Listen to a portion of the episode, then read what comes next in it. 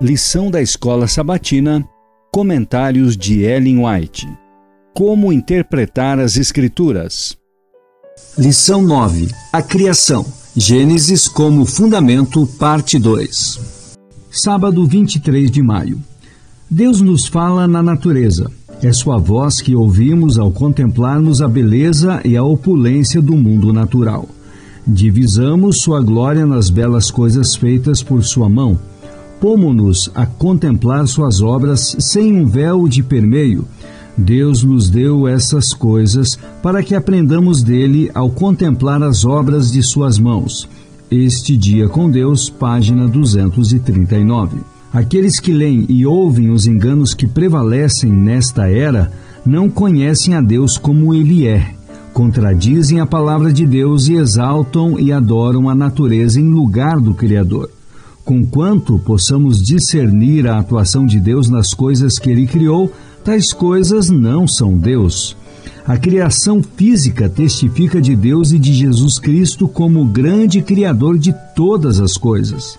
Todas as coisas foram feitas por intermédio dele, e sem ele, nada do que foi feito se fez. A vida estava nele e a vida era a luz dos homens. João 1, versos 3 e 4. O salmista dá testemunho. Os céus proclamam a glória de Deus e o firmamento anuncia as obras das suas mãos. Não há linguagem, nem há palavras, e deles não se ouve nenhum som. Salmos 19, versos 1 e 3, olhando para o alto, página 272. Somos dependentes da Bíblia quanto a um conhecimento da história primitiva de nosso mundo, da criação do homem e de sua queda. Remova-se a palavra de Deus e que podemos esperar se não ser deixados às fábulas e conjecturas e ao enfraquecimento do intelecto, que é o resultado certo de se cultivar em erros?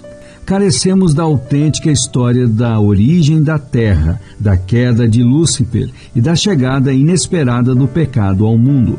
Sem a Bíblia, seríamos confundidos por teorias falsas.